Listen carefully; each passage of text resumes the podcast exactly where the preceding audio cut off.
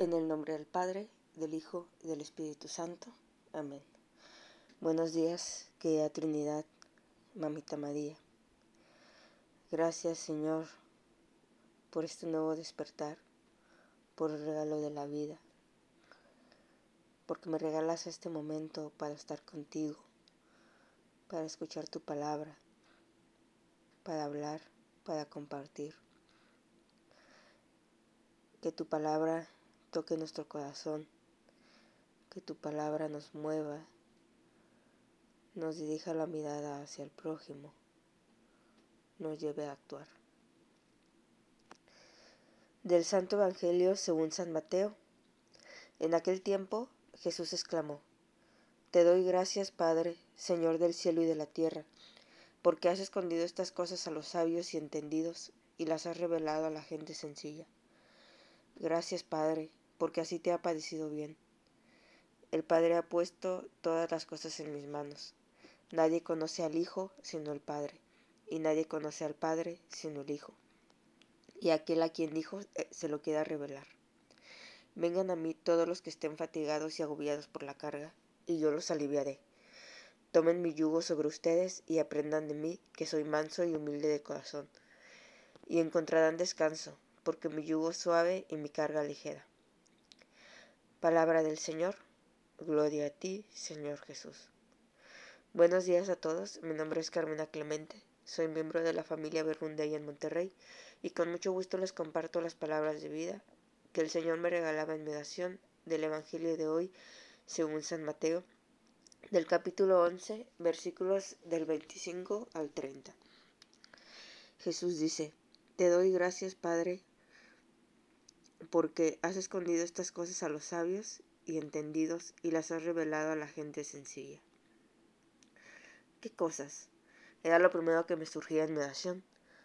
Y me acordaba también de que en mi grupo de amigos del grupo de la iglesia, cuando alguno comentaba que iba a ir a otro retiro, siempre pues se le hacía la sugerencia de que fuera con el corazón abierto, que no fuera creyendo que ya sabía las dinámicas o el contenido, porque aunque los retiros sean diferentes, pues hay cosas que pueden coincidir o pues también te van a hablar de Dios y, y de esas cosas que a lo mejor pues ya conoces, ¿no? Que cuando vas haciendo un camino hecho con Dios y con el grupo, pues vas aprendiendo, ¿no? Y mientras más aprendes, puedes caer en el error de que lo sabes todo, de creer que lo sabes todo, que ya no te pueden sorprender cuando vas a un retiro. Cuando es Dios el que quiere sorprenderte. Y para hacerlo, pues uno se tiene que dejar sorprender. Y por eso la recomendación de ir con un corazón abierto. Y recordar eso me hacía pensar que los sabios y entendidos son aquellos que cierran su corazón, aquellos que creen que no necesitan a Dios en sus vidas, aquellos que sienten que pueden resolverlo todo con sus propias manos, que se creen dueños de sus propias vidas, creen que conocen los secretos de una buena vida. Mientras que los sencillos son aquellos que se saben necesitados, aquellos que creen en la palabra de Jesús, que no se dejan guiar por las voces del mundo, sino que se dejan guiar por la voz del pastor, que quieren dejarse sorprender por el Señor. Y es a ellos, a los que están dispuestos, a los que quieren conocer, a ellos se les revela el misterio de Dios, el misterio del amor, el misterio de la vida eterna. Después dice Jesús, vengan a mí todos los que están fatigados y agobiados por la carga, y yo los aliviaré. Jesús le habla a todos, no le habla a unos cuantos. Sus palabras no son exclusivas, porque su alivio no es exclusivo. Y además expresa un sentimiento que no es extraño para nadie. Quien no ha sentido cansancio y agobio alguna vez, el ritmo de la vida a veces puede llevarnos a eso, ¿no? A sentirnos cansados.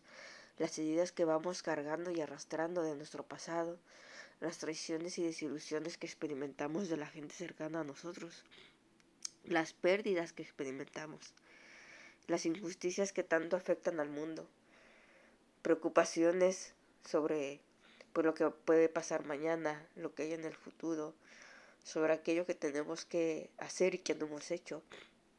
Hay tantas cosas en esta vida que nos pueden hacer sentir cansados, agobiados. Y Jesús lo sabe. Él también es hombre y Él empatiza con ese cansancio y ese agobio que a veces trae la vida. Y en medio de eso nos habla y nos dice, vengan a mí, yo los aliviaré. Una invitación que nos llama a actuar, que nos debe animar, que debe hacer que nos movamos. Muchas veces nos alcanzan, cuando nos alcanzan los problemas y las penas, nos sentimos perdidos, nos encerramos en nosotros mismos, no encontramos la salida y nos rendimos ante la situación. Pero Jesús viene a decirnos que en medio de eso Él nos ofrece el alivio. Y no es cualquier promesa, sino una promesa que se cumple, porque las palabras de Jesús no pasan. Puede pasar todo, pero sus palabras permanecen, no se las lleva el aire.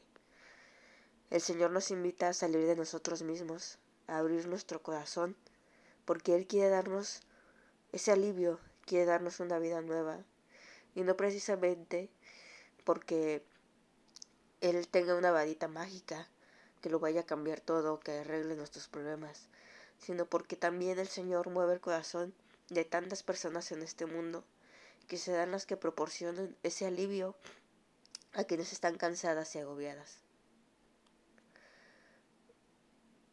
Tomen mi yugo sobre ustedes y aprendan de mí, que soy manso y humilde de corazón. El alivio que Jesús nos ofrece no es egoísta. Ese alivio es acercarnos a Jesús. No es solamente porque hemos pasado por problemas y no sabemos a dónde más acudir, sino que también debe mover y dirigir nuestra mirada a aquellos que caminan cansados y agobiados por la vida. ¿Cuántas personas no conocemos que se viven así? Y Jesús quiere aliviar nuestro cansancio y el de todos. Por eso quiere que aprendamos de Él una vez hemos acudido a Él.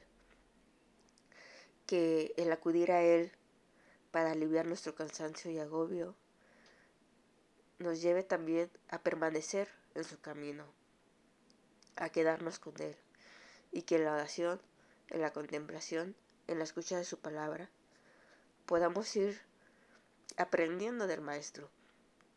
Jesús camina delante de nosotros y nos enseña cómo actuar frente a los que se le acercan cansados y agobiados.